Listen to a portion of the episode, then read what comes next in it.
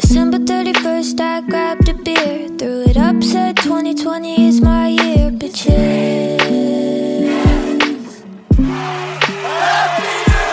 And I honestly thought that that was true until I gave this motherfucker like a month or two. This is getting kind of ridiculous at this point. Yo, my cat died, and a global pandemic took over my life.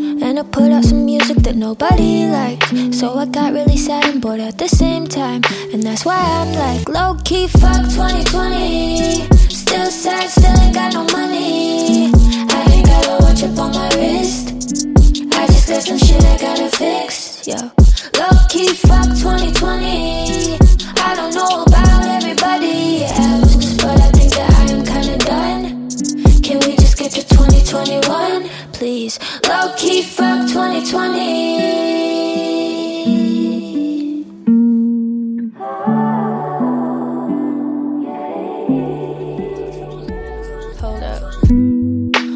that was a lie. The problems I got are honestly probably not that bad when I compare them to some shit y'all have. But I'm just stating the facts. This year is just whack. Emotionally, I am lonely and anxious and mad.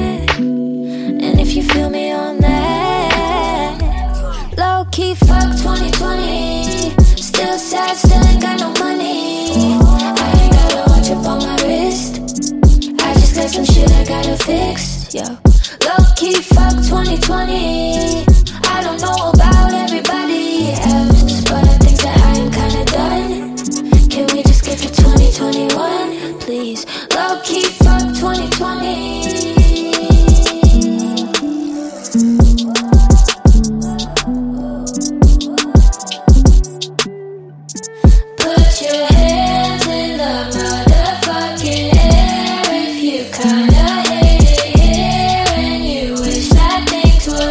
Just like chill for like two minutes. low key fuck 2020. Fuck 2020. Still ain't got no money. Still ain't got no money.